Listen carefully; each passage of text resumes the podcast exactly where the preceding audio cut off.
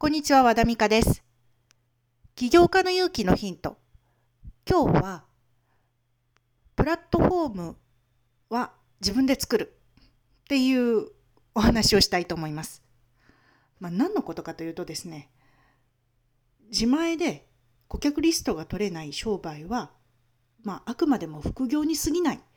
というお話をしたいと思います。まあ昨年あたりから副業っていうキーワードが爆発的に伸びてますよね。まあ、で副業で何をするかっていうと、まあ、アフィリエイトだとか背取りだとかっていうこと広告収入をね取っていこうっていうふうなことで、まあ、ブログを書いたり商品紹介をしたりということであの頑張ってる方が多いんですけれども副業と起業の大きな違いっていうふうな何か私が思っているのは、まあ、自社でリストを抱えるかどうかどうどうかっていう点が大きく違うと思います。アフィリエイトでも、まあ、広告収入でも大きく稼いでる人はいます。まあ YouTuber だと例えばヒカキンさんとか、まあ、1億とかね稼いでおられるっていう風な話なんですけれどもでもまあ正直プラットフォームの YouTube に全てを預けてるわけですよね。ヒカキンさんがヒカキンさんオリジナルの顧客リストを持ってるわけではありません。なので広告収入とかアフィリエイトっていうのは基本他人のふんどしで勝負しててまあプラットフォームを間借りしてねちょっとお金を稼がせてるもらってるっていう風なところに位置づけられます。っていうか私の中ではそうなんです。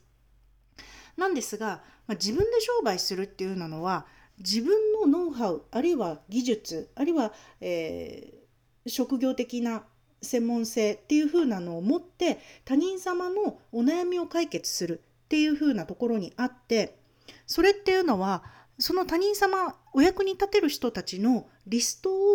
まあ、要するに個人情報ですよね。を自前で構築し続けることができその顧客情報が資産になる。これが自前で商売をするっていうことなんだと私は考えています。なので、まあ、起業しましたっていうのと副業を始めましたの大きな違いは自前でリストを取る行動を取るか取らないか。